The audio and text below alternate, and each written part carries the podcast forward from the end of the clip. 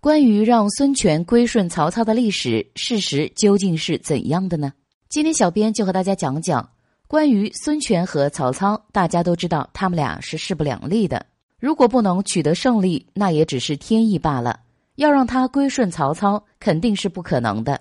诸葛亮既要孙权投降曹操，又故意抬高刘备，还大讲刘备不会投降曹操的决心，想以此来刺激刘备的自尊心。果然，孙权听后非常愤怒，立即下定决心要抗击曹操，并且说道：“我不能把整个江东的地盘和十万之众的军队拱手送给曹操，让他去控制。我的决心已定。但是刘豫州虽有对抗曹操的决心，但他的力量很小，如何去对抗曹操呢？”孙权的这番话显然是驳斥诸葛亮对他的侮辱，表示他和刘备一样，都有抗击曹操的决心。同时又讽刺了刘备没有能力，表现出缺乏打败曹操的信心。诸葛亮看到孙权出自自尊心，从而说出了抗击曹操，于是便分析了敌我力量，去消除孙权的顾虑。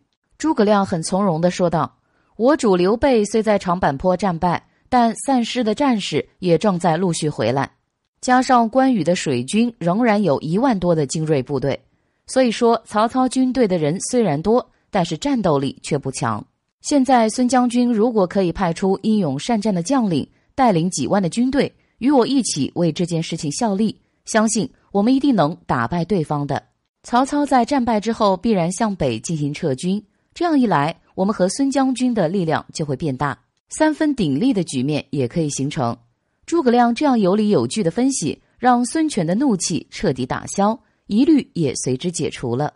此后，他不仅认识到这件事情的必要性，也看到了事情的可能性，便立即决定同刘备对抗曹操。